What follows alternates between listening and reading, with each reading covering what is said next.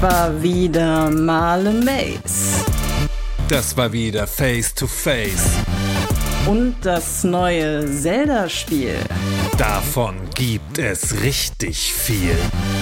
Ich möchte gern Susanne sehen. Wird sie denn im Stall wohl stehen? Und wie auch in Hyrule so schön, War es zum Amaze zu gehen?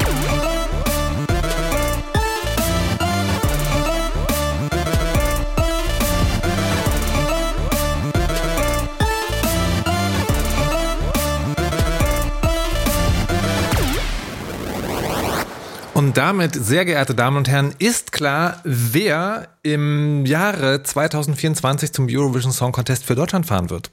Schlimmer Es- geht's halt nicht. Ne? schlimmer- Also wir haben ja nichts zu verlieren für Deutschland. Das, das ist korrekt. Null Punkte für Nina Kiel. Hallo und herzlich willkommen. Hallo, vielen Dank, guter Start. Ich fühle mich direkt sehr willkommen. Und Markus Richter. Ähm, wir, wir machen heute zusammen in die Fresse. Dennis kann leider nicht da sein. Deswegen ist äh, als rasende Reporterin, könnte man vielleicht sagen, auf einem Großevent äh, für uns mit dabei gewesen Nina Kiel. Hallo und herzlich willkommen nochmal. Ganz herzlichen Dank, schön hier zu sein. Ähm, und zwar ist Folgendes passiert.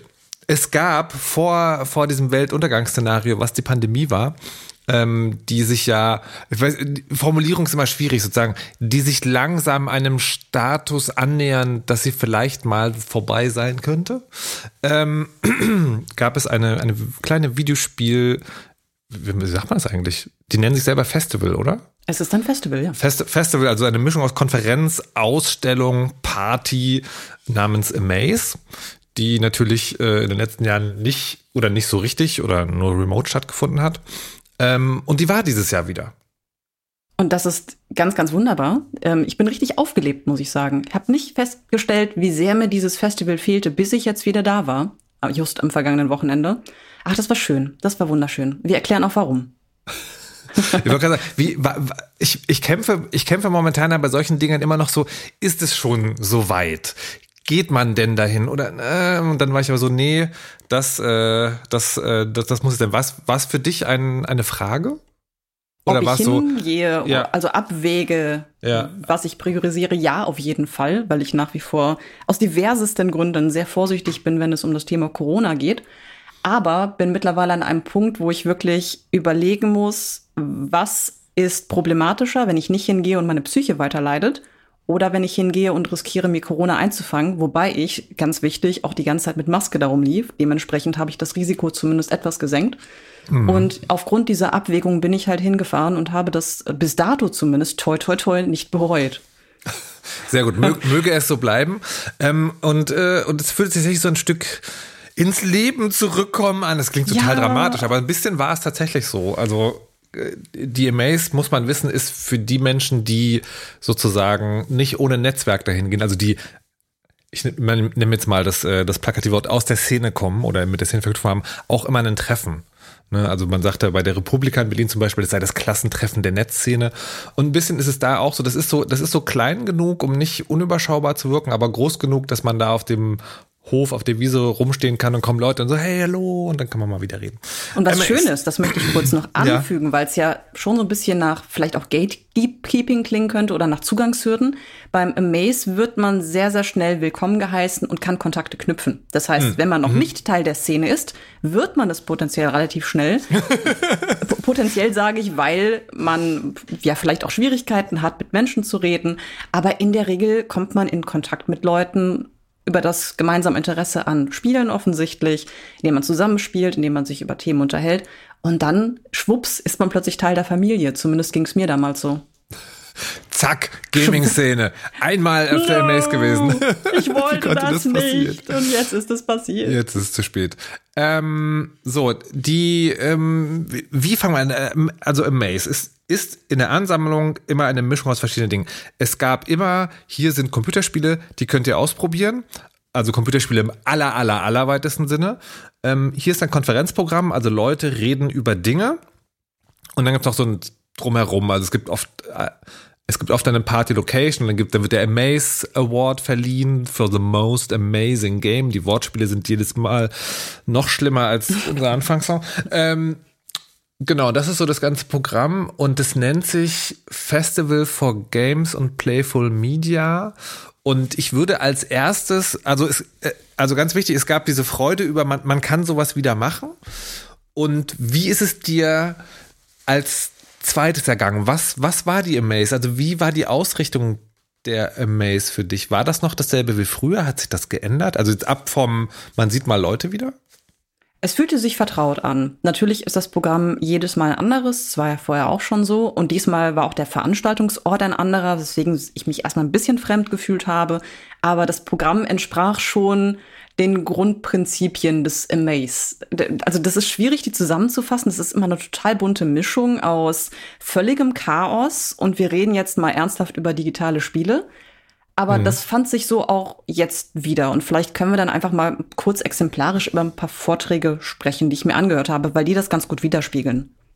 Mhm, okay, also ich, weil ich hatte das Gefühl so ein bisschen, also das ist sozusagen konzeptuell dasselbe. Also der, der neue Ort, das Silent Green, das ist in Berlin so ein ehemaliges Krematorium.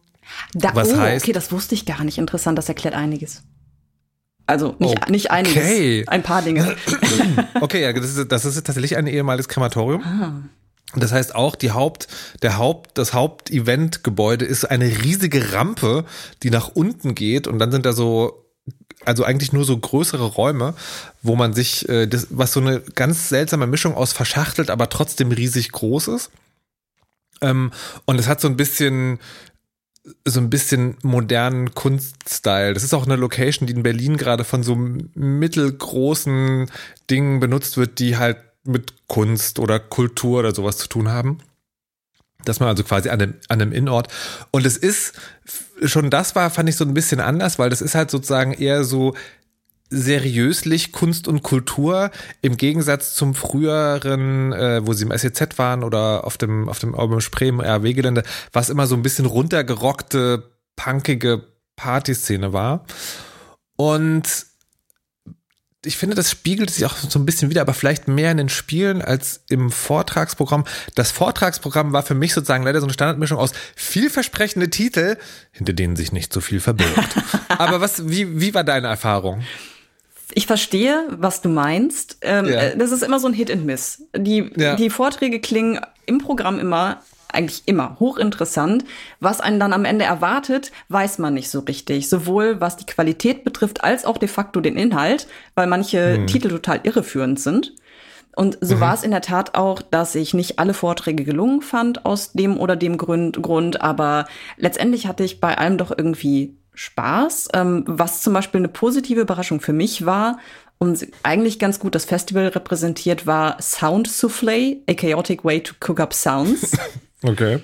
Äh, das sich herausstellte als einfach wildes Experimentieren mit Klängen. Und die beiden ReferentInnen wurden angekündigt, wenn ich das richtig verstanden habe, als Personen, die gerne mal auf Waldböden herumlegen und knuspern, was sie dort finden. Und das, mhm. das passte ganz gut und ich meine das maximal mhm. liebevoll.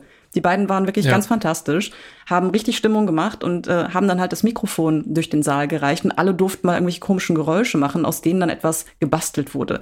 Ganz, ganz großartig, sehr unterhaltsam, aber halt null informativ, sodass zum Beispiel jemand anders, mit dem ich da war, total enttäuscht war, weil er sagte, ich habe nicht verstanden, was die beiden da eigentlich gemacht haben. Es waren einfach nur Geräusche und Chaos. Ich fand's cool. Also also es war sozusagen, es war eine gute Performance, aber es war nicht so gut, um zu lernen, keine Ahnung, zum Beispiel, dass die jetzt hier diesen Reverb-Flanger auf den Dingsbums gesetzt haben. Also man lernt nichts über Soundproduktion. Richtig, genau. Es war halt hm. kein bisschen informativ. Null, gar nicht, aber bestes Entertainment. Und ähm, ich hatte, ich hatte eine ähnliche Experience ähm, mit, mit dem Vortrag, der angekündigt wurde, als ich, ich erkläre jetzt mal, warum wir alle Imposter-Syndrom haben mhm. und was man dagegen tun kann. Und das fand ich total, und wie man das in Spielen auch darstellen kann, das fand ich total spannend. Und dann war, war also war das sozusagen, hat sie, hat die Frau, die, oh Gott, jetzt habe ich den Namen vergessen, Andrea Brasch, kann das sein? Das weiß ich nicht. Äh, ich glaube, es war Andrea Brasch. Ich verlinke es in den Shownotes. Ähm, hat einen Vortrag gehalten, wo sie ihre die Dinge, die sie gemacht hat, also die tolle Dinge sind, also will ich gar nicht abrede stellen, also die tolle Dinge sind, die sie gemacht haben und hat dann immer wieder gesagt, äh, diese Dinge sind von außen her sozusagen auch als sehr gut und interessant bewertet worden, aber ich habe trotzdem Imposter-Syndrom. Was, also ja, relatable, so, aber hat sie halt auch dem und auch sozusagen spannend alles zu sehen und auch die Dinge, die sie gemacht hat, sind spannend, aber man hat halt nichts über das Thema, was der Vortrag versprochen hat zu fahren, äh, erfahren. Ein bisschen, ein bisschen seltsam. Das Problem hatte ich auch mit einem Vortrag und zwar hieß der Stay Sane. How does a disturbed mind become accessible? Und mega interessant. Mega interessant. Und da wurde im Vortragsankündigungstext versprochen, How can mental disorders be represented games? We will find answers. Spoiler, taten wir nicht. Das war ein bisschen schade. ähm, der Vortrag war, war äh, hervorragend auf der formalen Ebene. Tolle Referentin, sehr schöne äh, Präsentation. Aber inhaltlich mhm. fiel der leider sehr mager aus, denn im Kern war es dann, ich habe ein Spiel gemacht über Psychosen und mir war wichtig, mhm. das Thema ernst zu nehmen, aber gleichzeitig ein Humorelement da reinzubringen. Und okay. in, in, der Tat war es das im Wesentlichen. Ähm, der Gehalt war also überschaubar. Ich bin da rausgegangen, habe nichts dazugelernt, was ich sehr schade fand. Aber auch über das Spiel sagen würde. Darauf können wir vielleicht gleich zu sprechen kommen, denn du hast es ja auch gespielt. Ja. Ich möchte aber noch äh, den, den vielleicht interessantesten Vortrag hervorheben, den ich selbst nicht gehört habe, witzigerweise. Mhm. Und zwar hieß der Frustrating the Player and Why We Love to Do It. Darüber habe ich halt hinterher mit einem anderen Konferenzgast oder Festivalgast gesprochen, der mhm. kurz erzählte, worum es ging. Und zwar waren das die EntwicklerInnen von Wayward Strand, das ich selbst nur ganz kurz angeschaut habe, nicht gespielt. Und die erklärten halt, wie sie SpielerInnen frustrieren und warum sie das tun und welche Effekte das hat. Zum Beispiel ging es dann darum, dass du als Spielerin den Auftrag bekommst oder als Charakter mit einem bestimmten Charakter zu reden, um eine Quest voranzubringen. Der Charakter hat aber echt gerade keine Zeit für dich oder einfach überhaupt keinen Bock mit dir zu reden. Und dann musst du überlegen, wie du im Spiel damit umgehst. Und das ist etwas so Simples, das mich aber direkt total neugierig gemacht hat auf das Spiel und eine interessante Konversation losgetreten hat über Adult Gaming und Frustpotenzial. Denn der Mensch, mit dem ich sprach, das möchte ich ganz kurz, ich, ich mache kurz Werbung für jemanden. Ich hoffe, das ist okay. Ich okay. habe keinen kein Eigennutz daraus. Ähm, der gute Mr. Hans, der ein Newsletter schreibt über Adult Gaming, sehr empfehlenswert, äh, Mr. Hans Naughty News. Der war bei diesem Vortrag und warf dann die Frage auf, ne, wie könnte man sowas zum Beispiel in Sexspielen machen? Haben wir überhaupt die Möglichkeit, Leute zu frustrieren oder widerspricht das dem Grundprinzip von Pornografie? Denn eigentlich wollen Leute ja relativ schnelle Lustbefriedigung erleben. Und dann haben wir halt so ein bisschen Brainstorming betrieben, über verschiedene Beziehungskonzepte in Spielen gesprochen. Und das war, das war fantastisch. Hat sehr viel Spaß gemacht. Bei Zeit mehr dazu, ähm, vielleicht. In einem Podcast. Ich, ich, ich wollte gerade sagen, äh, du bist ja immer noch, bist du immer noch? Du bist immer noch. Ich bin immer noch. Bei NZ9, um sozusagen, äh, um da, um, um genau über diese Art von Spielen zu sprechen. Also haltet euer Ohr offen, vielleicht bald mehr dazu. Aber ich finde das ganz interessant, weil das auch wieder in diese Schiene geht. Ne? Also es gibt die Amaze, aber das Interessanteste, was da passiert, sind die Gespräche, ja. die man führt. Nicht so, was ich jetzt, also die Frage, die ich aber uns, liebe Nina, stellen möchte, ist folgende. Wir wissen ja, dass es so ist. Und es war ja auch schon immer so. Warum glauben wir jedes Jahr, dass es jetzt anders ist? Was glauben wir, was anders sei? Na, mit den Vorträgen. Also, so. es ist ja immer so, man hat dieses Vortragsprogramm, es gibt diese mega guten Ankündigungen und man weiß schon, was da passieren wird. Und trotzdem denkt man jetzt mal, ja, man weiß es ja, man weiß Jahr es ja nicht. Und das ist ja das Spannende. Also ich war schon ein bisschen darauf eingestellt, dass jetzt nicht jeder Vortrag ein Knaller wird. Und ja. zum Beispiel das Format Hypertalks mag ich genau deshalb, weil das immer so eine bunte Mischung ist aus ähm, Euphorie und Enttäuschung. das ist jetzt ein bisschen, bisschen böse gesagt. Aber also Hypertalks sind ein Format, bei dem mehrere ReferentInnen abwechselnd auf der Bühne stehen. Jeder Mensch hat fünf Minuten Zeit, zu einem Thema zu referieren, was so schon Chaos produziert, notgedrungen wegen der wenigen mhm. Zeit. Da ist dann immer eine bunte Mischung von Themen, von ich habe meiner Partnerin einen Heiratsantrag über ein selbstgemachtes Spiel gemacht, bis hin zu äh, VR war immer schon tot, aber es ist in Wirklichkeit doch nicht. Und das ist ausdrücklich ein Format, bei dem Leute sich ausprobieren sollen, weil sie noch keine Erfahrung als ReferentInnen haben oder weil sie einfach mal zu einem Thema sprechen wollen, das die Öffentlichkeit vielleicht sonst nicht so sehr zu interessieren scheint. Dementsprechend ist das immer ein bunter Strauß und es sind auch immer Beiträge dabei, die halt nicht so gut sind um es diplomatisch zu formulieren. Das macht aber nichts. Das macht aber nichts, weil das halt trotzdem alles irgendwie total charmant ist und weil man dann Themen entdeckt, auf die man sonst vielleicht nicht gestoßen wäre. Insofern bin ich da auch null enttäuscht tatsächlich. Äh, ist es ein Plädoyer, dass äh, die Amazing Zukunft nur noch Hypertalks Oh Gott, nein. uh, das das, das wäre extrem überfordernd. Einfach den ganzen Tag fünf Minuten lange Vorträge in direkter Abfolge. Wie, wie so ein wie, wie heißt das, wenn man, wenn sozusagen, wenn, wenn Menschen einfach anfangen zu reden, was sie im Kopf hat, Stream of Consciousness. Stream of Consciousness, aber als Vortragskonzept im Sinne von die Hive, die Gaming, Game Developer Hive Mind macht sozusagen. Ist das dann nicht ähm, PowerPoint Karaoke? Äh, nee, die, die machen schon ihr eigenes. Mhm. Obwohl, das, das wäre natürlich auch gut. Du hast dann Hypertalk, gibst aber die Folien ab und musst dann auch den Hypertalk halten, aber nicht zu deinen ich würde Folien. sterben. Spontanität, Spontanität kann ich überhaupt nicht, wie alle Menschen wissen, die mich kennen. Und äh, ich würde einfach direkt wieder weinend von der Bühne gehen. Aber du könntest ja auch im Publikum. Ich wollte noch, ähm, ich, ich habe noch zwei andere Sachen gesehen. Das eine, was ich sehr schön fand, ist, ähm, weil das nicht so häufig passiert, in diesem also zumindest in Kontexten, wo es nicht ganz explizit um die Frage von, äh, wie setzen wir Diversität durch, ähm, nämlich ich habe ein All-Female-Panel gesehen. Das ist ja, oder ein All-Not-Male-Panel, muss man vielleicht eher sagen. Ähm, ein Not All White Male Panel sogar. ähm, und das, da ging es da ging's um Kunst und Gaming und das fand ich äh, ganz interessant. Und ich habe dann im Zuge dessen ähm, habe ich aber auch so gedacht, dass so ein bisschen ein Vibe, den ich mitgenommen habe, war, dass, dass ich die Amaze. Und ich weiß jetzt nicht, ob ich einfach so ein Typ früher war alles besser, früher war mal Punkrock, aber ich finde die die Amaze hat so leicht Schlagseite ins Künstlerische. Also es ging ja immer sozusagen um die, um die Ränder, um die Ränder des Mainstreams, um die Ränder des Machbaren, um das Experimentieren und so weiter und so fort.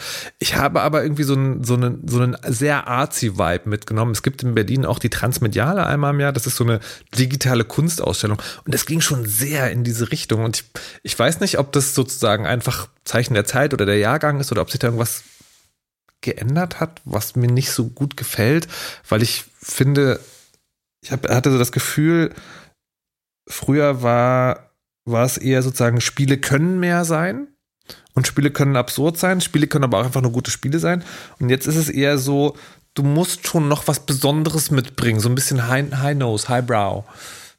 Ist das mein, nur mein Gefühl? Hast du auch was? Ich glaube, dass das verzerrte Erinnerung sein könnte, bin mir aber nicht sicher. Und es würde sich wahrscheinlich echt lohnen, mal das Programm der letzten Jahre zu vergleichen, äh, die Spielausstellungen mhm. anzuschauen, was wurde da eigentlich gezeigt, auch die Vorträge nochmal abzugleichen, weil den Vibe, den du gerade beschrieben hast, habe ich eigentlich immer schon da empfunden, aber gar nicht negativ konnotiert. Ob es stärker in die Richtung gegangen ist, kann ich nicht sagen. Dafür war nun auch die Pause einfach zu lang und die letzten Jahre mhm. ist alles zu einer amorphen Masse verschmolzen und ich weiß gar nichts mehr. ja. nee, nee, es, nee, also ich gebe dir recht, sagen, das war schon immer so, aber ich, ja, von, bei mir ist das Gefühl eher, das war schon immer auch so. Ne, aber es gab halt trotzdem so keine. Also mein, mein Paradebeispiel für die Mace ist Superhot. So, das ist so ein, äh, so ein Time, äh, wie heißt das, Bullet Time Ego-Shooter, VR-Ding, die, also wo man auch Kontext reinlesen kann, dass es vor allen Dingen sozusagen ein geiles Game war. Auch einfach so und sowas irgendwie. Keine Ahnung, aber vielleicht ist es, wie gesagt, vielleicht ist es just me being a grumpy ich, old man yelling at clouds. Was ich mit Sicherheit sagen kann, es gab deutlich weniger Geschlechtsteile als in den Vorjahren. also die, gerade die Penisquote war sehr enttäuschend. Die lag nämlich, ja. soweit ich das sehen konnte, bei null. In den Dingen, die man sehen kann, also in den ja, Spielen. Früher war mehr Penis in den Spielen. Dazu, zu diesem Thema kommen wir später nochmal zurück. Jetzt aber äh, erstmal über die ähm, Spiele, über die Spiele selbst. Und äh, da würde ich zuerst auch gerne so, so einen Vibe-Check machen. Und zwar in folgender ich, ich finde, äh, in den Jahrgängen konnte man immer so ein, eine Sache beobachten. Dinge, die, die oder Technologien, die gerade irgendwie in sind und VR war natürlich mal ein ganz großes Thema. Und ich habe, also im Sinne die Verknüpfung von, das ist gerade neu und das hat man anderswo noch nicht gesehen. Und das war für mich so, es gibt eine Technologie, ich weiß nicht, wie die heißt, da kannst du deine Umgebung in 3D abscannen. Und dann entstehen dadurch so, so eine ganz komische, halluzinierend wirkenden ähm, ja, 3D-Welten, durch die du gehen kannst, aber die so zusammengestückelt aussehen. Weißt du, was ich meine? Ja. Und das war so das, das, was ich dieses Jahr so wahrgenommen habe, als okay, hier ist was Neues, das habe ich anderswo noch nicht gesehen und das benutzt mehr als ein Spiel. Ich muss gestehen, das sind. Ja, ich wollte gerade sagen, wie, wie viele waren das denn? Das ist mir gar nicht aufgefallen. Aber aber so, ähm, das, das fand ich, das ist das ist für mich so ein bisschen herausgestochen, als äh, okay, hier, hier wird was probiert, was vielleicht ein Potenzial hat und was nicht irgendwie sozusagen ein Rerun ist oder eine, oder eine Weiterentwicklung oder, oder irgendwie neue Geschichten mit aber bekannten Technologien umsetzen. Es waren zwei Spiele. Es waren, ähm, ich habe es mir doch eigentlich aufgeschrieben. Wo ist es hin? Da. It's Just a Dream, Don't Worry und Mind Diver. Ähm, das eine ist ein Spiel, also Mind Diver, da läuft man wirklich sozusagen einfach nur durch so eine Welt und ist quasi im Kopf von jemandem drin ähm, und muss dann so im Prinzip durch hin und her laufen äh, Sachen freischalten. Und das andere, das war, das war für mich so ein klassisches Amaze-Ding. Da stehst du in einem Raum, wo durch Beamer irgendwie drei Seiten Bildschirme sind. In der Mitte dieser, dieser riesigen Beamer-Höhle ist ein Kopf. Und der Kopf ist ein, ein Joystick. Und damit läufst du auch durch so eine 3D Scan-Welt und die wird eine total abstruse Geschichte erzählt. Und das war so eine richtige Experience. Die war auch, die war auch, keine Ahnung, fünf oder acht Minuten lang oder sowas. Und erzählt hat die Geschichte von einem Typen, der seltsame Dinge, der wahrscheinlich auch in einem Waldboden gelegen und Dinge gegessen hat.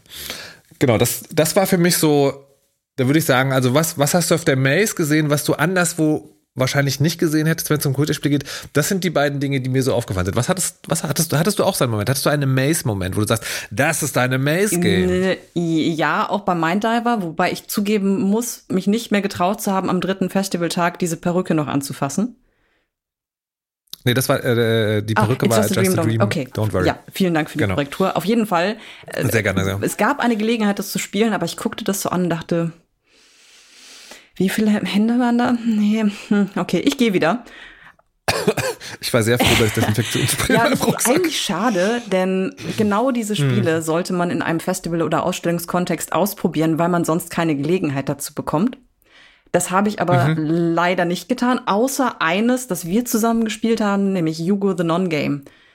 Ähm, das kann man wohl auch auf itch.io runterladen. Wie genau das online funktioniert, habe ich jetzt noch nicht verstanden. Aber das Grundprinzip ist, man landet in einer 3D-Welt und fährt Auto. Und zwar mit einer fremden Person. Mhm. Und beim Amaze Festival war das so gelöst, dass die beiden Anspielstationen, die dieses Spiel zeigten, relativ weit voneinander entfernt waren, so dass man wahrscheinlich im ersten Moment auch gar nicht verstand, dass man mit einer echten Person sprach, die im gleichen Raum war. Und äh, das ist ein schönes ja. Konzept, finde ich, dass man äh, auf der spielerischen Ebene gut nicht viel tut, aber vielleicht jemanden kennenlernt, mit dem man sonst nie geredet hätte. Und möglicherweise fährt man am Ende stundenlang zusammen Auto, lauscht der Musik, die man einspielen kann und redet über dies und das. Das gefiel mir. Du hattest, du hattest eine total spannende Idee, weil du, äh, entschuldige, wenn ich dir das jetzt vorgreife, aber du hast sie nicht von selber erzählt, aber ich fand sie so gut, nämlich, dass du meinst, dass das geil ja. wäre als Chatroulette. Und das, das fand ich auch, also das ist sozusagen, das ist ein tolles Konzept und es war natürlich ähm, und ich weiß nicht sagen, ob das so gut gelöst war, weil ich habe ich hab so ein bisschen den Verdacht, auf der Amaze war es so, entweder, also du, du entweder sozusagen hast du dich hingesetzt und auf einer anderen Station war gerade keiner. Oder du hast dich hingesetzt, da war irgendjemand, dann war es vielleicht sehr befremdlich, oder du hast es halt gemacht, weil du es gecheckt hast, so wie wir, und dann hast du dich halt, haben sich halt beide hingesetzt, aber dann bist du halt zusammen auf der Konferenz und redest dann über ein Mikrofon und nicht mehr über das, das Dings. Aber das, das mit so einem Zufallaspekt, und ich überlege gerade, das ist ein Zufallsaspekt und du kannst Musik, die auf deinem mhm. Rechner ist, einspielen. Also im Sinne von das Auto. Das wäre richtig ich gut. geil. Aber es stimmt, das war auch so ein, so ein Genau, das war das Einzige, was sich so als Amaze-Spiel hervorgetan hat. Die anderen Spiele, die ich angetestet habe, äh, könnte man genauso gut zu Hause spielen. Ähm, welches möchte ich denn hervorheben? D -d -d Außer natürlich einer Visual Novel, die gekonnt Horror- und Comedy-Elemente mit. Ich höre auch mit Scarlett Hollow, sorry, aber das wurde auch ausgestellt und ich habe dem alle meine drei Punkte gegeben für den Amaze Award. Es hat nicht geholfen. Schade. So. Man, man, muss, man muss vor allem sagen, du hast ihm meine drei Weil Punkte. Weil ich keine bekommen habe. Ich weiß nicht, was da los war. Ich habe das, das, ranzigste Armbändchen aller Zeiten bekommen, weil die schönen schon anscheinend ausgegangen waren. Und die, die restlichen Presseleute so, hier ist mein schönes Amaze-Bändchen, das besteht aus Stoff und das ist Regenbogenfarben. Nee, das, das ist, aber das ist nicht die Presse. Das, also wirklich am ja, Anfang toll. haben alle das bekommen. Das macht es nicht besser. Egal. Es, es sorry, ich wollte, ich wollte nur verhindern, dass die Presse wieder so eine Elitekaste. Okay, das ist natürlich wird. sehr wichtig, dem vorzubeugen. Worauf wollte ich gerade hinaus? Ich habe den Faden verloren.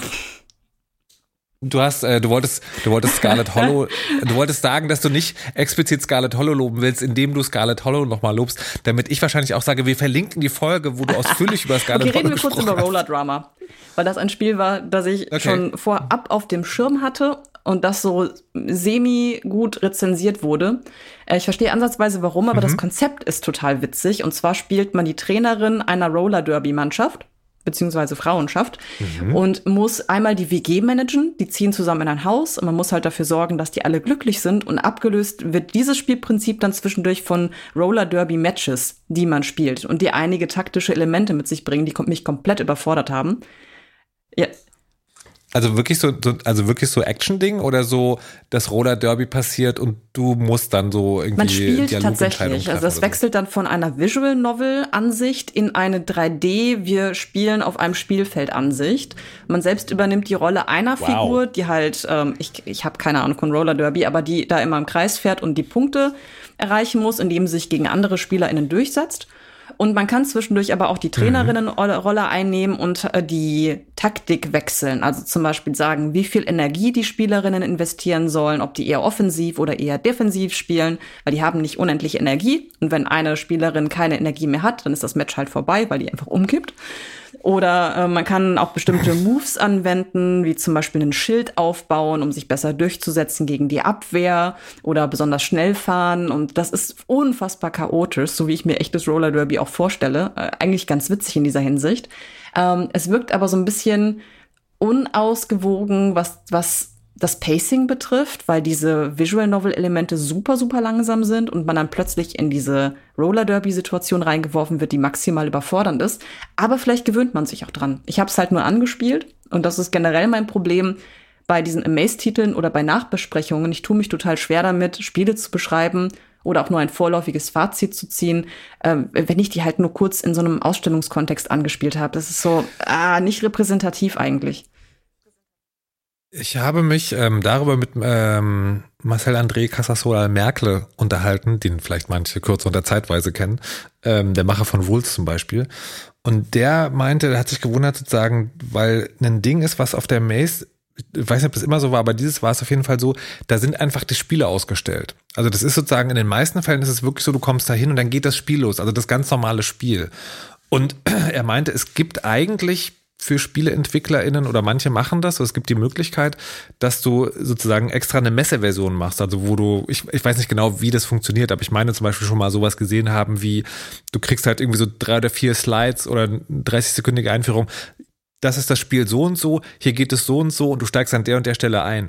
Und das fand ich total schwierig, weil da kommen sozusagen die Dinge zusammen. A, ist es das Spiel einfach von Anfang an und das ist und, und es gab sehr viele mhm. narrative Spiele, also die sagen, eine, eine Story hatten, die halt dann oft nicht so mega schnell losging.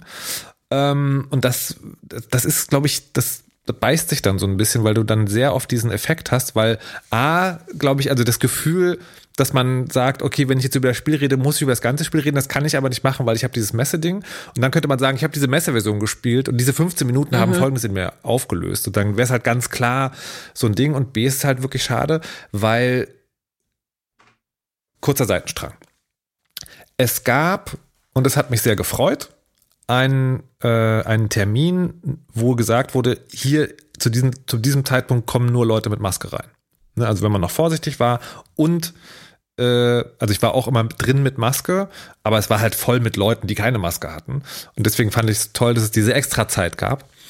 Ähm, aber, und da war es total leer auch.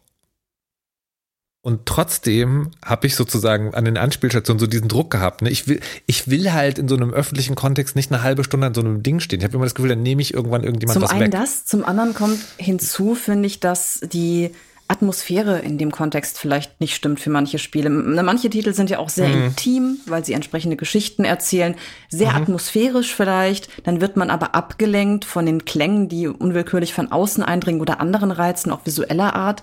Es ist für mich total schwierig, mich zu konzentrieren. Selbst wenn es wie an dem Samstagvormittag leer ist und man eigentlich die Zeit hat, etwas in Ruhe zu spielen, ist das ein ganz anderes Erlebnis als alleine zu Hause, ohne andere Impulse und deswegen zwangsläufig nicht repräsentativ. Das muss man auf jeden Fall mitdenken.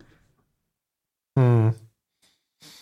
Aber was, was, was würdest du sagen, wie, äh, das klingt jetzt gerade ein bisschen so, als sollten solche Spiele gar nicht ausgestellt werden. Oder gibt es da, gibt's da eine gute Möglichkeit, das zu machen?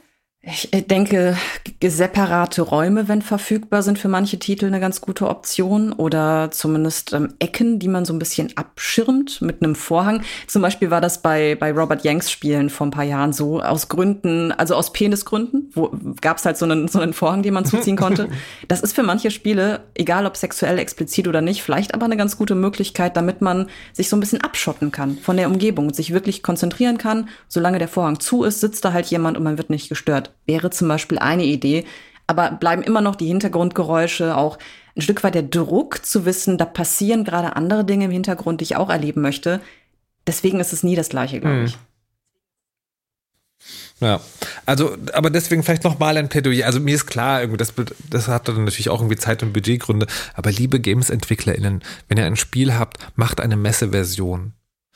Vielleicht auch eine, die einen dann nach einer Zeit wirklich entlässt und sagt, hier, das ist der, das ist der Ausschnitt, den wir dir zeigen wollen. Jetzt, jetzt darfst du weitergehen. Das ist ja auch, man fühlt sich auch immer so ein bisschen schuldig. Tue ich dem Spiel jetzt Unrecht, wenn ich nach zehn Minuten schon gehe? Entlasst mich bitte. Ähm, ich würde noch zwei Titel kurz erwähnen wollen. Der eine, da, da fand ich sozusagen, also weil tatsächlich in so Gesprächen hat, hat habe ich mich und haben wir uns, also nicht du, du und ich, sondern sozusagen ich und andere Menschen so, so, hier gibt es nur so Kunstkram. Was ist denn los mit der Amaze? Also haben wir uns so ein bisschen sozusagen reingepöbelt auch in diese Stimmung.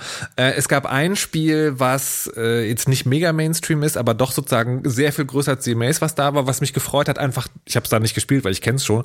Äh, einfach, dass es da war, die Signales ein Titel, den wir hier auch besprochen haben, der außerdem gleichzeitig irgendwie noch beim Deutschen Computerspielepreis relativ gut abgeräumt hat. Das fand ich schön, dass es da war. Und was ich ein total gutes äh, Amaze-Game im Sinne von, das kann man, dass man das da spielt, war, fand, war King of the Castle. King of the Castle ist so ein äh, so ein Rain-mäßiges, also Tinder-mäßiges Spiel quasi. Nee, das stimmt nicht. Es, also von den Wurzeln so ganz grob. Es geht darum, immer wieder Entscheidungen zu treffen. Aber du machst es mit sehr vielen Leuten. Also es gibt einen Spieler, der ist der König. Und dann gibt es ganz viele Spieler, die gehören einer von drei Fraktionen an und die müssen immer wieder abstimmen. Und daraus wird dann eine Geschichte erzählt. Und das kann man auch auf Twitch spielen. Das ist auch ein Partygame. Aber das hat sehr davon profitiert, da zu sein. Es hat auch davon profitiert, dass der, einer der Entwickler da war und mega gut das gespielt hat. Also im Sinne, die Rollen eingenommen, die Texte vorgelesen und so ein bisschen intrigiert hat und so. Das ist ein Spiel, das hatte ich, als es rausgekommen ist, damals gesehen und dann verpasst. Also ist mir durchgerutscht und das, das fand ich sehr schön. Ähm, ich fand den Enthusiasmus dieses Menschen wahnsinnig beeindruckend. Also grundsätzlich, Mega. aber gerade in Anbetracht der Tatsache, dass er das tagelang gemacht hat. Der stand ja Tag ein, Tag aus ja, unten ja. in diesem Krematorium, wie ich gerade ja. erfahren habe, und hat dieses Spiel durcherzählt auf eine Art, die wirklich mitreißend war. Ich habe selbst nicht gespielt, aber zwischendurch ein bisschen zugeschaut. Das war wunderbar, wirklich ganz, ganz toll, wie er diese Texte vorgelesen, die Charaktere gespielt hat. Sehr, sehr schade, das verpasst zu haben. Da ärgere ich mich immer noch drüber. Ja, aber so äh, ja. Props, äh, Props an den Guy. Äh, ich würde noch eine Sache sagen unter Spielausstellung, die ich habe ja gerade schon gesagt, es gab diese diese Maskenzeit was ich gut fand. Der einzige Wermutstropfen in dieser, in dieser Nummer, die ich mir übrigens auch fürs nächste Jahr wünschen würde, weil ich glaube, also, ähm, dass es immer eine gute Idee ist, egal wie viel Pandemie man gerade hat oder nicht, dass man das vielleicht Leuten gewährleistet, die aus Gründen sozusagen Schwierigkeiten haben, ihr Immunsystem irgendwas auszusetzen. Ähm, der einzige Wermutstropfen da drin war, dass es am Samstagmorgen war und am Freitagabend sind die Awards vergeben worden. Das heißt, da konnte man nicht mehr abstimmen. Das hm. ist schon, das ist schade, also, ja. Ich kann, ich kann das, ich kann das alles nachvollziehen, ähm, aber na, das wäre noch das, das wäre noch das Sahnehäubchen das auf dem stimmt. Gleichzeitig muss man aber auch hervorheben, dass dieser Vormittag sehr schlecht besucht war. Ne? Also da fehlten jetzt effektiv zehn Stimmen. Wie viele Leute waren da? Sehr, sehr wenige. Ähm, also ich verstehe deinen Punkt ja. total, aber es ist jetzt, glaube ich, nicht so, dass es dann so ein äh, Lawinensieg für irgendein Spiel gegeben hätte, nur weil die MaskenträgerInnen plötzlich doch ähm, durften. Äh, äh, Moment, Mo Moment ja, mal. Ja, Markus Nina Richter. Kiel. Moment mal, Nina Kiel. Ähm, äh, sagst oh Gott, du also, dass die Stimmen der Menschen, die sich einschränken, oder eingeschränkt aus Sachzwängen Ja, genau das sage ich. Vielen Dank für diese maximal vorteilhafte Interpretation, du Kackbratze. Entschuldigung, der lag, der, lag, der lag da so rum. Ich wollte das so kurz mit, einordnen, also ich, damit die Leute ich, wissen, nee, welche Größenordnung ja, das hatte. Ich stimme dir natürlich nee, ich, vollkommen zu. ich, ich, glaube, ich glaube aber tatsächlich, das ist so ein bisschen Henne-Ei-Problem. Ja. Weißt, das war halt Samstag früh um 10. Da ist man halt eh nicht unterwegs. Und das ist natürlich sozusagen, also mir ist völlig klar, Samstag früh um 10 ist viel einfacher zu organisieren als alle anderen Zeitpunkte, eben weil da nicht so viel los ist. Und sozusagen ich, wahrscheinlich wäre irgendwie das Freitag von 18 bis 20 Uhr zu machen ein krasser Aufwand gewesen, weil du dann wirklich die Menschenmassen davon abhalten musst, da reinzugehen, also die keine Masken tragen wollen. Aber ja, das ist, okay, it's, it's just me, verstehst du, immer so ein Haar, das Haar in der Suppe finden, das ist ja auch ein Ruf, dem ich gerecht ja, werden muss. Ich tatsächlich wäre es nicht nur schwierig zu organisieren gewesen, weil man Leute davon abhalten müsste, reinzugehen. Man hätte ja auch alle Anwesenden rausleiten müssen. Und ganz ehrlich, dass das ja. organisatorisch nicht möglich war oder man sich nicht zugetraut hat, kann ich vollkommen verstehen. Insofern war der Kompromiss okay. An dieser Stelle möchte ich aber noch mal sagen, es wäre toll, wenn es diesen Slot gar nicht gebraucht hätte, weil Leute weiter Rücksicht aufeinander nehmen. Vielen Dank für mein, das war mein TED Talk zum Thema Masken sind eigentlich ganz geil, gerade auf Veranstaltungen und es wäre super, wenn man weniger Risiko hätte, sich mit einer potenziell chronischen Krankheit zu infizieren. Indeed. Wir haben Amazed. Wir haben, haben, wir haben sehr erfolgreich Amazed. Fehlt noch was? Ja. Wir haben Amazed. Wir haben Amazed. Ähm, und wir amazten gerne, also nur um das Ey, zu sagen, nicht das also, zum Amaze, so fantastische amazed. Erfahrung. Ich war ultra glücklich, wieder da zu sein. Und bestes yes. Zeichen, ich war eigentlich yes. körperlich total erschöpft, als ich nach Hause kam, weil Berlin ist anstrengend, Reisen ist anstrengend, ja. ich war es überhaupt nicht mehr gewohnt. Aber ich war ja. so guter Dinge, dass ich eben doch Energie hatte. Und das ist das beste Fazit, das man ziehen kann. Mir ging es richtig gut danach. Mm. Danach hm. fröhlich sein, gutes Zeichen. Richtig. Amaze, fünf Sterne, gerne wieder. ja, sagen wir viereinhalb. Ohne Abstriche geht's nicht, alles klar. Okay, also, also versteht ihr die berühmten 80 Prozent im, obwohl, sagen wir 90 Prozent, ja, nicht, nicht Game of the Year, aber 90 Prozent. Ich, ich verreite mich hier gerade völlig. Lass, lass uns lieber schnell zum anderen Thema kommen, da sind die Grenzen klarer gezogen. Erhebt euch, meine Untertanen und befreit dieses Land von der Herrschaft Hyrules. Vernichtet die, die es wagen, sich euch in den Weg zu stellen. Tötet alle und jeden! Er ist so mächtig. Selbst du kannst ihn nicht schlagen aber wirst es natürlich versuchen, in Stunde um Stunde um Stunde um Stunde in Zelda Tears of the Kingdom, der neue Zelda-Teil, der jetzt gerade zur Amaze, also was für eine Frechheit auch, ja, also literally an einem Amaze Freitag ist das Spiel rausgekommen. Was denkt ihr euch dabei, Nintendo?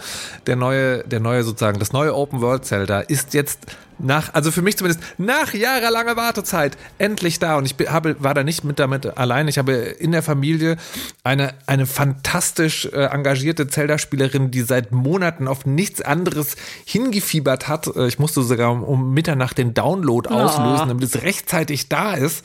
Ähm, so, Zelda, wie warst du ähnlich ich aufgehypt, bevor es erschien? Grundsätzlich nicht. Ich bin, bin einfach viel zu, viel zu lässig, um Spielen entgegenzufiebern. Nein, im Ernst, tatsächlich hype ich weniger, aber ich habe mich gefreut. Es gab Vorfreude. Vorfreude ja. war existent, mhm. weil ich Breath of the Wild mhm. ultra gerne gespielt mhm. habe. Ich habe so eine schöne Zeit mit diesem Spiel verbracht, damals, 2017, was ja echt eine ganze Zeit her ist. Habe es damals mit meinem äh, noch Partner gespielt, mhm. jetzt bester Freund und wir spielen jetzt auch Tears of the Kingdom zusammen. Wunderschön, dass jetzt eine Tradition daraus wird. Ich habe mich gefreut, habe gestern kurz reingespielt mit ihm ähm, und kann jetzt nur ganz, ganz grobe erste Eindrücke schildern, aber harre, harre dem, was noch kommt. Also, also du beschreibst damit sozusagen ein ganz, ganz grundsätzliches Problem. Ja, auch ich habe nur reingespielt, muss man bei dem Umfang, den das Spiel hat, sagen. Also das ist, das ist, liebe Leute, das ist heute sozusagen äh, ein, ein erster Blick. Also mehr kann, kann es gar nicht sein. Ähm, und das, äh, das finde ich, äh, gehen wir gleich ins Meta? Ich meine, vielleicht einmal kurz Zelda für die, die es nicht gespielt haben. Also falls, falls jemand, Zelda äh, ist aus der Kategorie Open World Games. Open World Games sind Spiele, wo du im Prinzip von Anfang an überall hin kannst und das wird vielleicht eingeschränkt durch die schwierigen Monster, die da sind oder dass du Rahmenbedingungen irgendwie für bestimmte Gebiete einhalten musst und so weiter und so fort. Aber grundsätzlich ist die Welt offen. Und das erste Zelda war deswegen so ein, so ein großes Ding auch, weil dieses Open World Games war 2017 ein eigenes Genre wo die Nintendo-Konsolen, sagen wir mal diplomatisch, nicht so gut vertreten waren. Und der, der Nintendo-Take zu diesem Genre hat halt komplett abgeräumt. Also die haben sozusagen ein, ein einerseits ein klassisches Open-World-Game gemacht, andererseits aber mit, mit dem eigenen Nintendo-Touch. Und ähm, das war damals fantastisch gut und auch neu für alle. Und jetzt ist halt der, also der, ich weiß gar nicht, der wie viel, weißt du, wie der wievielte Zelda-Teil das ist? Inklusive 98.000. Äh, Handheld? Oh Gott, nee. Nee, nee, nee, keine Ahnung. Also das, das ist das x Zelda-Spiel, aber es ist halt sozusagen der zweite Teil zu dieser Zelda auf der Nintendo Switch, die kein Remake alter Teile sind, Teil. Ähm, und die und die Erwartung, Befürchtung war, es ist mehr vom selben, was, was geil genug gewesen wäre. Also ich glaube, viele Leute hätten einfach sozusagen Breath of the Wild 2 gespielt.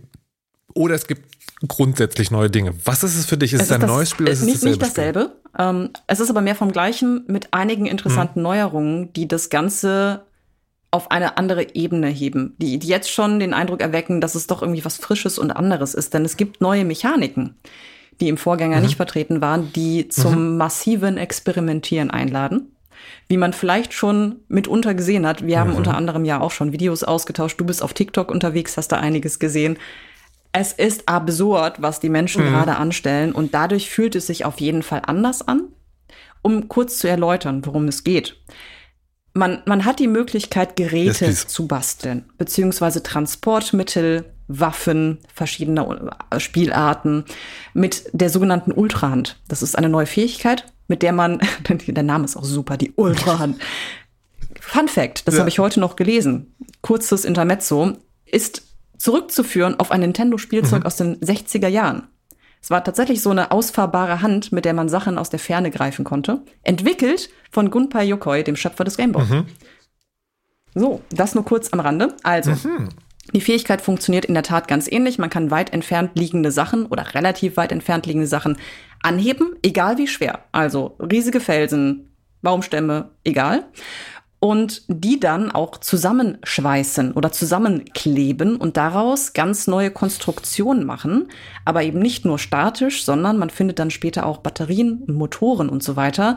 Und das sorgt dafür, dass Leute jetzt schon mit Mechas durch Hyrule stopfen, äh, Kriegsjets basteln und was weiß ich nicht alle. Es ist absurd, was da jetzt schon durch Hyrule fliegt und äh, rollt und, und stampft. Und das, das ist, also, das ist, das ist, das ist sagen, das ist absurd, aber auch ein bisschen frustrierend, weil wenn man das Spiel ohne das zu wissen anfängt, dann sagt das Spiel so, guck mal, ähm, hier liegen drei Baumstämme und ein hakenförmiges Metall. Und dann denkst du, ah, clever, das ist so ein Rätsel. Was ich jetzt mache ist, ich klebe diese drei Baumstämme aneinander, dann sind so eine Art Plattform und dann klebe ich den Haken oben drauf äh, und dann kann ich das an diese Schiene, die da ist, dranhängen und dann kann ich dieses kleine, wie heißen die, Koro Koro, äh, da draufkleben und dann kann ich das über die Schlucht transportieren. Und du denkst so, boah, geil, sozusagen eine neue, eine neue, ähm, ein neues Genre von Physikrätseln. Nintendo hat es geschafft, äh, Dinge nochmal interessant zu machen. Was kann ich als nächstes bauen? Dann kommst du zum ersten Stall und dann entdeckst du, okay, wenn du wenn du diese, diese, diese drei Holzplatten nimmst und da Räder dran machst, hast du einen Wagen. Wie fantastisch ist das? Und es ist aber auch sozusagen, es wirkt einfach genug, weil du kannst nicht Bauteile selber machen, sondern du hast ein sehr großes, aber doch vorgefertigtes Set aus Bauteilen und dann denkst du noch, okay, es gibt auch diesen Ventilator, dann kannst du irgendwie einen Floß vorwärts treiben damit und denkst du, okay, das ist so ein, so ein Bastelding. Und du denkst also, das Spiel, oder ich dachte, das Spiel wird also eine Aneinanderreihung von Rätseln, die du durch cleveres Kombinieren von Dingen machen musst. Und dann machst du TikTok auf und ein fucking Flugroboter bombt den Megadrachen mit Laserstrahlen. What the fuck? Ich habe einen TikTok gesehen, wo so eine, wo so eine Frau war, ich, ich fühle mich, als dürfte ich, äh, als dürfte ich Tears of the Kingdom nicht spielen, weil ich dazu ein Ingenieursstudium abgeschlossen habe. Sie baut alle Roboter und ich surfe mit meinem Ding durch die Gegend. Um. Ähm. Ah, ich bin und ich bin mir ich bin mir echt unklar, was was was da also ob ich das ob das vielleicht dazu führt, dass ich das Spiel irgendwie frustriert zur Seite lege, weil ähm, das ist so ein bisschen auch ein Problem der algorithmisierten Timelines. Ich habe also ungefragt bekomme ich diese riesenkrassen Dinger reingereicht, weil die natürlich viele Views haben. Und andererseits dieses so, so habt ihr das beste Schild gleich vom Anfang an des Spiels. Und das, das macht, das macht so ein bisschen das Ding kaputt. Und das Problem mit algorithmisierten Timelines ist, ich kann nicht, ich kann ja nicht den Accounts entfolgen sozusagen, weil ich folge denen ja gar nicht. Und das wird mir einfach reingereicht. Und ich habe überlegt, ob ich jetzt einen Monat frei nehmen muss und Social Media abschalten und auch nicht mehr arbeite Oh, und einfach wow, dieses okay. Spiel erstmal selber spiele. Ich fand, ich fand es ein bisschen, also ich fand es geil, das zu sehen und zu wissen, dass Möglichkeit und gleichzeitig fand ich es aber so ein bisschen der Pressure, auch so geil sein zu müssen, ist schon als wiederkehrendes Thema in dieser Sendung, stelle ich fest. Wie, setzt, wie lässt sich Markus von außen unter Druck setzen? Durch Besucher auf der hat- durch Social hat- Media, genau. Das hat ganz ich fand's- unterschiedliche Effekte. Ich fand so ein bisschen, Bei mir geht's gar nicht so. ich nicht ähm, genau. ich bin schon auch Ja. reingegangen gestern in Okay. das Spiel mit dem Wissen, dass das möglich ist. Stellte sich heraus, ich krieg's nicht mal hin, so einen scheiß Haken Mhm. ordentlich zu rotieren und dachte so, okay, habt ihr ja auch einen Screenshot von einer meiner Kreationen geschickt. Wunderschön. Also, es, äh, also nicht, Ja. nicht, nicht, nicht, nicht ansatzweise Das ist moderne fliegender Mecker, oder? das kann ich sagen. Aber ich finde das nicht Mhm. schlimm, sondern bewundere dann eher die Kreativität und handwerklichen Fähigkeiten dieser Leute und sehe das aber auch als Inspiration für mich, selbst wenn ich das nicht hinkriege. Das meiste werde ich wahrscheinlich niemals nachbauen können.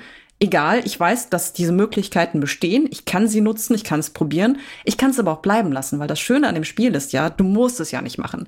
Das Spiel bietet dir die Freiheit, aber du kannst auch einfach auf deinem Pferdchen durch die Gegend reiten und ab und zu ein paar Waffen aneinander basteln und du kommst ja trotzdem durch.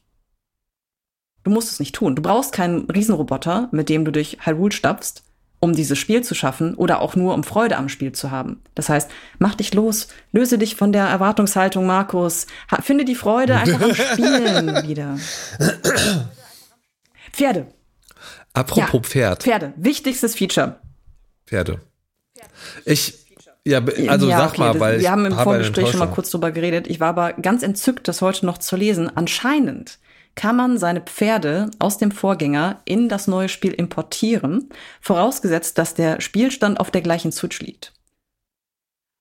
Es ist ein bisschen weniger straightforward, als man denkt. Man muss halt ein neues Pferd fangen, zu einem Stall das Pferd dort registrieren. Das ist nämlich auch eine Mechanik in diesen Spielen. Man kann halt wilde Pferde zähmen und die sich zu eigen machen und dann an einem Stall abholen und damit rumreiten. Und wenn man das tut, dann sagt der Stallbesitzer im Idealfall hoffentlich, Momentchen mal, dich kenne ich doch, ich habe hier noch diverse Pferde von dir, die stehen da hinten alle rum, welches hättest du gerne? So. Und das wurde mir sozusagen von dem Familienmitglied, das auch begeistert äh, spielt, schon mitgeteilt. Was soll ich sagen? Ich habe die Switch, die ich habe, ist am Launchtag gekauft worden. Ja. Also die Switch erscheint, ich kaufe diese Switch, die ist immer, bei mir immer noch in Betrieb. Ach, apropos. Liebe treue Indie-Fressen-Zuhörer, ein kleine, kleine, kleiner Seitenrun, ähm, weil ich auch schon auf Social Media angesprochen wurde, auf Mastodon, äh, dass, dass die Geschichte fortgesetzt werden soll. Ich habe in vergangenen Folgen äh, erzählt, wie, was für ein tolles Erlebnis es ist, die Switch selber zu reparieren und den Lüfter auszutauschen. Was für ein tolles Erlebnis. Ähm, neulich war meine Switch kaputt. Und zwar, ich habe mir am Launchtag habe ich äh, Zelda Tears of the Kingdom bekommen, habe den Spielechip eingesetzt und diese Konsole hat gesagt so, nein, ich erkenne diesen Spielechip nicht. Also kein Download, sondern ein Cartridge. Und dann war ich so, oh nein, was war, Switch wieder aufgemacht und so weiter und so fort, nichts gefunden. Hab's dann also letztlich zur Reparatur gebracht. Und ich, Leute, das war der Launchtag, ja. Das war hart. Ich konnte, also, Ich war dabei. ich habe literally überlegt, einfach eine neue Switch zu kaufen, weil das war der, das war der, es, äh, so, und dann war ich so, nein, Markus, du musst jetzt nachhaltig sein und so weiter und so fort. Und dann äh, habe ich also in Berlin, äh, ich, ich bekomme als, als Markennennung keine Werbung. Ich sage das jetzt wirklich nur, weil sie mir sehr gut geholfen haben. Konsolenwelt EU, ähm, die reparieren Konsolen und die haben gesagt, wenn du 20 Euro mehr gibst, machen wir das heute. Und ich so, natürlich gebe ich euch 20 Euro mehr. Ähm, und dann hat sich rausgestellt, dass der Cardreader äh, auf dem Motherboard mit so einem kleinen Stecker angeschlossen ist. Und wenn man hart genug rumprökelt, kann man den verbiegen. Was ich getan habe. Also Switch selber reparieren, immer noch cooles Ding. Empfehle nur, nicht so hart an Steckern rumzuröpeln. Sonst könnt ihr möglicherweise nicht euer Lieblingsspiel spielen, wenn es erscheint und auf Cartridge ist. Äh, so, also diese Switch, ja, die, die jetzt immer noch in Betrieb ist. Die Switch vom Launchtag, die gerade frisch repariert wurde, die hat definitiv, also ich muss noch mal gucken, ich kann es mir nicht erklären, wieso nicht, aber die hat halt eben einen Spielstand, einen Breath of the Wild, weil ich habe viel Breath of the Wild gespielt. Und was soll ich sagen? Und jetzt bange ich. Ich habe kein Pferd Ich bange, weil ähm, mein bester Freund und ich damals sehr, sehr viel Spaß hatten, Pferde zu fangen und die zu benennen. Und, und eines ist uns besonders ins Herz gewachsen, ja. das ist nämlich Susanne. Susanne, mhm. die wir im Intro angepriesen haben. Ja. Susanne ist ein, ein wunderschönes äh, Prachtpferd mit ja. geflochtener Mähne oder so. Ich kann mich nicht daran erinnern, wie Susanne aussieht, um ehrlich zu sein. Aber Susanne ist, ist wirklich, also, hat einen festen Platz in meinem Herzen. und wenn ich die nicht wiedersehe, dann, äh, dann wird der Spielspaß mhm. dadurch schon getrübt. Okay, Keepers postet. Wir werden äh, auf jeden Fall in der nächsten Folge berichten. Eins möchte ich ähm, gerade im Kontext ja, Zelda ja. Tears of the Kingdom noch anmerken. Und zwar etwas, das mir häufiger in die Timeline gespült wurde als Videos von Menschen mit Riesenrobotern. Und zwar, dass das Spiel leider alles andere als zugänglich ist. Ähm, Accessibility ist ein großes Thema seit vielen, vielen Jahren und äh, Zelda schafft es leider schon seit längerem, das ja. einfach komplett zu ignorieren. Und so ist es jetzt auch mit dem neuesten Teil. Ich habe da so ein bisschen nachgelesen, aber habe gestern auch selbst in die Einstellungen geschaut und es gibt halt, es gibt, gibt quasi keine Optionen, mit denen man das Spiel ein bisschen zugänglicher machen kann für Menschen, egal mit welchen Beeinträchtigungen, ob kognitiv, körperlich, egal in welchem Maße. Das muss ja nicht mal äh, eine dedizierte Behinderung sein. Manche Leute haben auch einfach zum Beispiel Schwierigkeiten, mehrere Knöpfe gleichzeitig zu drücken aus Gründen. Ähm, ja, kann man vergessen. es gibt nicht mal Button Remapping. Das, das ist, also das fand ich wirklich, es gibt zwei Dinge, die ich wahnsinnig dafür finde, also Nintendo hat es ja geschafft, das, das Genre Open World sozusagen für sich umzudefinieren oder für sich sozusagen also eine eigene Version von Open World zu generieren, die fantastisch ist. Und Nintendo schafft es gleichzeitig sozusagen in manchen Dingen einfach vor Jahrzehnten stehen geblieben zu sein. Und da ist Accessibility auf jeden Fall exakt das. Weil, also das ist mir an einem ganz kleinen Punkt aufgefallen. Es gibt diese, den einen, die eine Special Power ist Zeit zurückdrehen. Und wenn man das macht, verändert sich die Farbe der Welt. Und der aktive Teil ist dann gelb und der Rest der Welt ist grau. Und das beides ist aber so gleich, für mich zumindest, dass ich Schwierigkeiten habe, das zu unterscheiden, beziehungsweise den grauen Teil dann gut zu sehen, weil du musst in diesem Modus manchmal auch Sprünge ausführen. Und dann, da war ich, da war ich schon so verblüfft, weil ich so dachte, das wäre doch sehr einfach zu sagen, vielleicht gibt es hier einen farbenblinden Modus. Und, ähm, und das andere ist, ne, also mhm. das Genre bietet für meine Begriffe ist, ähm, ist das Horizon Forbidden West ein, ein fantastisches Beispiel für Zugänglichkeit, was Schwierigkeit einfach des Spiels angeht. Weil du da sehr, da kannst du, du kannst das Spiel quasi von äh, Schwierigkeitsgrad Exploration Game zu Hardcore irgendwas Action Ding kannst du das ein, allein durch den Einstellung der Schwierigkeit machen und es gibt es in Zelda einfach null. Also nichts. Und ich frage mich, wie, wie man das machen kann. Also Nintendo fährt, fährt das ja sehr erfolgreich, weil die einfach seit Jahren, äh, wenn sie ihre System Seller rausbringen, das, die sind halt immer irgendwie geil für Menschen, die sie bedienen können. Und das sind dann anscheinend genug, um Profit zu machen. Ähm, das finde ich aber tatsächlich sehr frustrierend. Äh, ich auch. Und zwar ähm, einfach deshalb, weil es wirklich mehr als genug Beispiele gibt. Natürlich kann man nicht alle mhm. Optionen aus anderen Spielen einfach übernehmen, gerade wenn es andere Genres sind, ganz klar. Aber so, so viele Titel haben in den letzten Jahren vorgemacht, wie man mit zum Teil auch einfacheren Mitteln mehr Zugänglichkeit ermöglichen kann. Schwierigkeitsgrade sind mitunter schwierig zu implementieren, das kann ich noch verstehen, aber zum Beispiel zu sagen, du kannst die Textgröße verändern. Du hast verschiedene Textschriftarten oder mhm. ähm, wir haben vielleicht keine Quest, bei der du zwingend mhm. hören musst, weil sonst hast du keine Chance, die zu schaffen. Also das, das kann man so leicht vermeiden, wenn man das Thema auch nur ganz kurz mitdenkt. Und das wurde offensichtlich einfach nicht getan. Also das, das Thema war hier bei der Entwicklung definitiv egal. Und das frustriert mich so, weil wir ja mittlerweile wissen, dass mhm. es mehr als genug Menschen gibt, Tja, die spielen, klar. die spielen wollen und die ausgeschlossen werden aufgrund dieser Hürden, die nicht nötig sind. Ähm, mhm. und, und Fun Fact, also ne, ganz kurz eigene Perspektive. Mhm. Ich freue mich sehr auf diese Quest, bei der man äh, mhm. Töne hören muss, weil ich habe ein geschreddertes rechtes Ohr nach einem Hörsturz Shit. und brauche jetzt wahrscheinlich ein Hörgerät. Mhm. Und äh, es kann gut sein, dass ich das nicht hinkriegen werde, weil mein Gehör gestört ist. Also das heißt, ne, ich bin ein, ein able-body-Mensch eigentlich. Ich habe keine dedizierte mhm. Behinderung, aber eventuell werde ich vom Spielgenuss an dieser Stelle auch ausgeschlossen, weil ich da dieses kleine Problem habe. Ähm, und das sollte man vermeiden. Weil das, äh, selbst wenn man das Spiel dann trotzdem verkauft wie geschnitten Brot, es sollte halt nicht Hm. nur darum gehen, sondern auch darum, dass Die andere Sache, Menschen die mir sozusagen, und mit damit fängt das Spiel literally an, ist, und es ist vielleicht nur wegen der Stimme, aber diese Zelda, ja, diese Zelda-Prinzessin, die mit Kopfstimme sagt, wenn du bei mir bist, Link, dann habe ich keine Angst. Ich, ich kann es echt nicht mehr hören. Also ich, ich weiß, das ist eine Figur, die ist irgendwie, die hat eine jahrzehntelange, jahrtausendelange Tradition und ähm, diese, diese, diese Gestalt, die ja im, im Grunde ihrer Anlage mega mächtig ist, ja, die, die immer noch sozusagen von diesem namenlosen Dude gerettet werden muss. Das ist so, oh. Ja. Sie, sie wird halt immer wieder gedämselt, ja. Also auch jetzt, ja, oh, wir sehen Zelda mal für allen zehn Dingen das Ding ist wir sozusagen, machen den diese beiden äh, Charaktere sind ja durch und dann, ikonisch. ah, Zelda ist wieder weg. Und okay. ich frage Alles klar. mich, es gibt ja, es gibt Ah, ja auch so eine offizielle, so ein offizielles Geschichtsschreibungsdings irgendwie, dieser ganzen Zelda-Timeline. Warum? Ja, warum zur Hölle? Wenn es schon immer diese beiden Charaktere sind, lasst sie doch bitte irgendwie heiraten und King und, King und Queen sein in, in dieser Zelda-World. Und dann kannst du zum Anfang eines neuen Zeldas einfach aussuchen, wer verschwindet und wer sozusagen Protagonistin ist. Das ist doch nicht so schwer. Ich muss. Ah. Und selbst, selbst, selbst wenn ihr es so macht, bitte castet doch nicht eine Schauspielerin, die eine hohe Kopfstimme hat, weil sie eine so Ah, hilflose ja. Prinzessin ist. Die kann, kann, die kann, also das ist natürlich jetzt auch wieder gemein, weil für die Stimme, obwohl, ich glaube, für die Art der Stimmlage, das kann man okay. schon auch trainieren. Ähm, aber es ist, äh, ja. Da, da darf ich da kurz reingrätschen.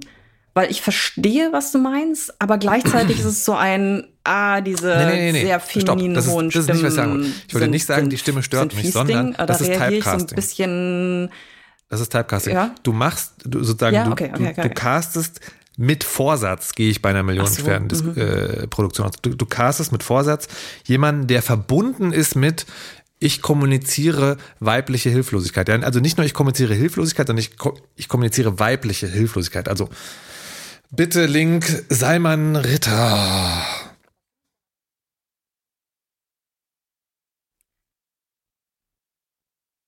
Da finde Ja. ich dann aber den Sprachmodus schwieriger als die Stimme selbst, weil sie ja auch entsprechend Ja, ja, redet. Ah, ah. Also nicht nur die, die Stimmlage, die. Frequenz, sondern auch ähm, die Art, wie sie spricht. Und da, ich fand es übrigens im Deutschen ganz unerträglich. Also wir haben gestern das Spiel gestartet und dann war es auf Deutsch Synchro gestellt und wir beide so, ja, das war die Reaktion, weil Mhm. ähm, sie auch extrem, extrem hölzern klingt. Also wirklich null Emotionen drin, totales wie soll man sagen, Understatement? Ich weiß nicht. Also die, erste Aha. Assoziation war mittelprächtige 90er Jahre Anime-Synchro. Und da Ja, war ich etwas erstaunt, weil das so ein großer Titel mit so großem Naja, Budget ist und sie das nicht besser hinkriegen. es ist also, es ist, ist ja auch wieder so berufsmäßiges Nörgeln jetzt. Ne? Also alles wichtige Punkte. Ja. Aber not gonna lie, ich werde viele, Spiel, viele Stunden in diesem Spiel versenken. ja. Ich- Gerade bevor du es gesagt hast, dachte ich auch, boah, jetzt haben wir die ganze Zeit auf diesem Spiel rumgehackt. Auch zu Recht, Ja, auch zu Recht. Alles, definitiv. was wir sagten, ich stehe voll und ganz dahinter. Aber auch ich schließe mit dem Okay. Fazit, ich habe schon richtig Bock. Und wir Ja. versuchen gerade so zu planen, dass wir das ganze Wochenende spielen können.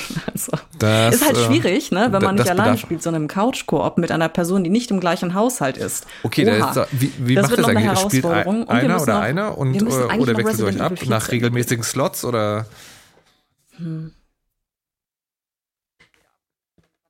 Wir wechseln uns ab. Ja, ja, genau. Also ganz entspannt, wenn eine Person sich jetzt denkt, oh, ich kann mal wieder abgeben, dann wandert das Pad zu Mhm. der anderen Person. Das funktioniert auch sehr gut bei uns.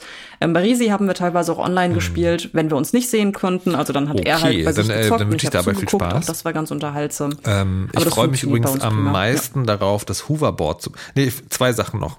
Ich, Danke. Ich, wir haben's, also ich hab, mir wurde es vorgeworfen, deswegen müsst ihr jetzt mit mir zusammen dadurch. Das eine ist, das haben wir gar äh, vergessen zu erzählen. Es gibt ja nicht nur dieses, ich lebe Dinge zu sagen, es gibt ja auch noch Waffensynthese. Also du, man kann, ähm, das muss jetzt noch kurz loswerden. Man kann, also das Inventory ist ja immer voll mit Dingen, die man, ja. also Fledermaus, Augen, Kältebären, Pilze, was auch immer. Und es gibt einen, auch eine magische Fähigkeit, Synthese, da kann man an sein Schwert, also an seine Waffe oder an sein Schild Dinge dran pappen. Also nicht mit diesem, mit diesem anderen Modus, sondern man, äh, man macht diesen Modus an, dann sucht man seinem Inventory irgendwas raus, dann kann man aussuchen, soll das synthetisiert werden mit Schwert oder Schild. Und das macht in der banalsten Version einfach stärker. Also der Schild hat dann irgendwie mehr, mehr Schutzkraft oder die Waffe hat dann halt, macht dann halt mehr Schaden. Aber es gibt auch lustige Dinge, die damit passieren. Zum Beispiel, wenn man ein Korok-Blatt an einen Kochlöffel macht, dann hat man halt so einen Fächer, mit dem man Windstöße machen kann. Oder diese ganzen Bauteile, die man braucht, um diese Dinge zu bauen, die kann man auch an seine Waffe kleben oder an sein Schild. Und zum Beispiel, wenn man einen Minenwagen an sein Schild klebt, dann hat man ein Skateboard. Oder wenn man eine Rakete an sein Schild klebt, dann ist man Iron Man. Oder wenn man einen Flammenwerfer an seinen Kochlöffel klebt, dann hat man einen Flammenwerfer, mit dem man so rumflammen werfen kann. Und da ist das Spiel sozusagen wiederum sehr witzig, weil es zeigt dir das, weil es Monster zeigt, die das machen. Und das ist, äh, da, da kann, das kann man sozusagen lernen dadurch. Also das finde ich, ähm, Finde ich schön. Das cool. Einzige, okay, so, das dazu noch, noch was zu merken, das Einzige, was ich nicht mehr haben kann, sind Blutmonde. Es gibt diese Mechanik bei, bei den Zelda-Spielen, irgendwie, es, es gibt zu bestimmten Zeiten kommt ein Blutmond und dann werden alle Monster auf der ganzen Welt regeneriert, außer ich glaube die ganz großen. Die muss man nur einmal besiegen. Und da bin ich so, ach Leute, Leute, nee, das muss doch nicht sein. Aber gut. Ja. Ah. Ja. Ja. Apropos, das muss doch nicht okay. sein. Eine letzte Sache habe ich auch noch, denn ich wollte noch eine Anekdote erzählen, die ich jetzt ganz vergessen habe, und zwar eine Korok-Anekdote. Ja. Also, das knüpft auch an an die Frage, muss man ja. total komplizierte Mechanismen bauen? Muss man nicht. Also, es gibt diese Rucksack-Koroks, in offensichtlich mehrere davon in der Welt, die man zu ihren Freunden zurückführen musste. Die sitzen da quengelt, oh nein, da drüben ist mein Freund, ich komme da nicht hin, kannst du mir helfen? Und man kann das machen, so wie ich, und denkt sich dann, okay, ich könnte das zusammen, ich mache daraus einen Floß oder einen anderen Mechanismus. Währenddessen schnappt sich mein bester Freund das Gamepad, klebt einfach diesen massiven Metallhaken dem armen kleinen Viech ins Gesicht und versucht das so an diese Schiene zu hängen. Was aber nicht klappt, weil die Steuerung mitunter etwas schwammig erscheint oder gewöhnungsbedürftig. Das arme Wesen, immer noch mit dem Metallhaken im Gesicht, fällt runter, der Klippe bedrohlich nahe. Ich schreie, oh mein Gott, nein! Reiße ihm das Gamepad aus der Hand, versuche diese arme, kleine, hilflose Kreatur noch zu retten. Jedoch, es ist zu spät und sie stürzt die Klippe hinab. Weinend, schreiend. Das war nicht schön. Ich bin, ich bin übrigens übertrieben empathisch, Aber, gerade wenn es um niedliche kleine Dinge geht. Und das äh, ah, okay. hat mir einen halben Herzinfarkt verpasst. Aber das nur wobei, so kurz als, also wobei es, es ist wieder, ja, also nochmal Social Media. Also alles es fein. gibt eben, alles, weil, alles weil es diese Rucksack-Koroks gibt, die man halt an Dinge dran bauen kann, bauen Leute Foltergeräte. Und ich habe mich lange gefragt, also mal abgesehen davon, The Depraved Mind ja. of Humanity, ähm, okay, hat jemand erklärt, man, das ist auch so ein bisschen Payback, weil in dem ersten Zeller gab es diese Koroks schon, diese kleinen Plattwesen, die man suchen muss, 900 Stück die man natürlich, wenn man Completionist ist, finden will. Und die Belohnung, die die geben, ist kleine goldene Kacke. Also auch noch so ein bisschen adding insult to injury. Und er, der hat gesagt, also im Prinzip ist das so ein bisschen, also wir werden die natürlich, wir werden auch dieses Spiel alle 900 suchen, aber diese Folterdinger, die sind äh, Payback. Du wolltest übrigens noch eine interessante wissenschaftliche Kategorisierung vorstellen. TTP.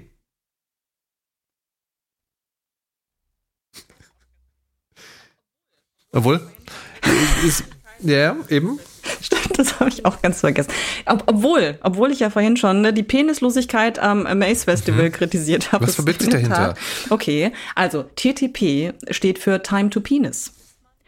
Ist äh, es, es verbirgt sich dahinter die Zeitspanne, bis man in einem Spiel ein phallisches Objekt oder gar einen Penis erschafft. Das Ganze hat seinen Ursprung beim Spiel Spore, beziehungsweise einem Vortrag über das Spiel, wo dieser Begriff dann einst äh, in die, in die Welt hinausgetragen wurde. Zum Glück, wir profitieren alle davon. Und auch bei Zelda wird Time to Penis jetzt regelmäßig äh, gebrochen. Es gibt neue Rekorde. Ich habe schon einige interessante Mechanismen gesehen. Unter anderem halt auch einen Riesenroboter mit gruseligem Smiley-Gesicht, aus dessen phallischer Struktur im Lendenbereich die ganze Zeit ein Feuerwerk gezündet wird. Natürlich, sehr subtil. Ähm, Leute lassen sich bin mir Dinge jetzt einfallen. unsicher, ob wir ich darüber finde das ganz sprechen sollten, faszinierend, dass dass Link das sich eine eigene unterdessen als äh, Buttplug beschäftigt, aber vielleicht ist das einfach was, was man. Das wir verlinken. Okay, alles klar. Das darf ich, das darf ich nicht vergessen. Falls ich es doch vergessen habe, fordert Wir es nach. verlinken das einfach kommentarlos. Liebe Nina Kiel, Ja. vielen Dank. Es war, es war ein großes Vergnügen, wie immer, wenn du hier bist. Äh, sehr, sehr gerne. Ähm, Lieber Markus Richter, gerne. Ich wünsche viel Spaß. Ich wollte jetzt gerade fragen, was machst du als nächstes, aber ich glaube, die Antwort Ah. liegt auf der Hand. Äh, viel Spaß in Zelda Tears of the Kingdom. Liebe HörerInnen, vielen Dank euch. Wir haben auch wieder ein paar neue Steady, äh, Steady-Abonnenten bekommen. Das freut uns. Das macht uns ein sehr warmes Herz. Und es ist mittlerweile so viel, dass wir dem Maxler, dem Pixel, der unser, unser Logo äh, gezeichnet hat, dass wir dem ein kleines Dankeschön-Geld überweisen konnten, wie wir jetzt angekündigt haben. Machen, ich mache, wenn Dennis wieder da ist, machen wir wieder ausführlichen Transparenzbericht. Es geht voran. Vielen lieben Dank dafür. Es gilt weiterhin. Empfehlt uns weiter, abonniert uns, wenn ihr mögt und äh, bleibt uns vor allen Dingen treu. Und Nina, tschüss und bis zum nächsten Mal. Tschüss. Bis bald.